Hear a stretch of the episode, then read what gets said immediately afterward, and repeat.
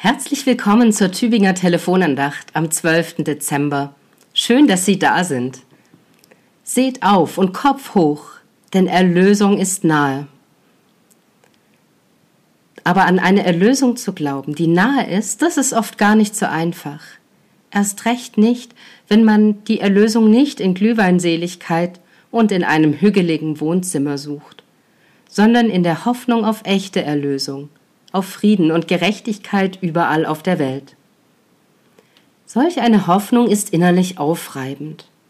Wer so hofft, braucht immer wieder jemanden, der sagt, Kopf hoch, die Erlösung kommt, auch wenn sie weit entfernt scheint und verdeckt ist vom Klimawandel und Krieg und Menschen, die sich nicht mehr zuhören wollen, sondern lieber schnell übereinander urteilen.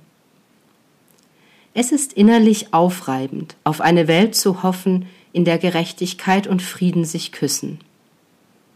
Der Lehrtext für den heutigen Tag streicht Balsam auf solch aufgeriebene Seelen und erdet gleichzeitig alle, die im Rausch ihres Eifers stehen.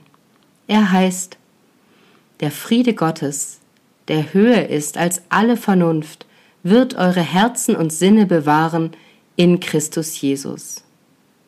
Er steht im vierten Kapitel des Philipperbriefs. Wie sehr unsere Hoffnung uns auch aufreiben mag. Der Friede Gottes ist höher als unsere Vernunft. Es kommt nicht allein auf das an, was wir selbst tun und hoffen, damit dieser Friede anbrechen kann.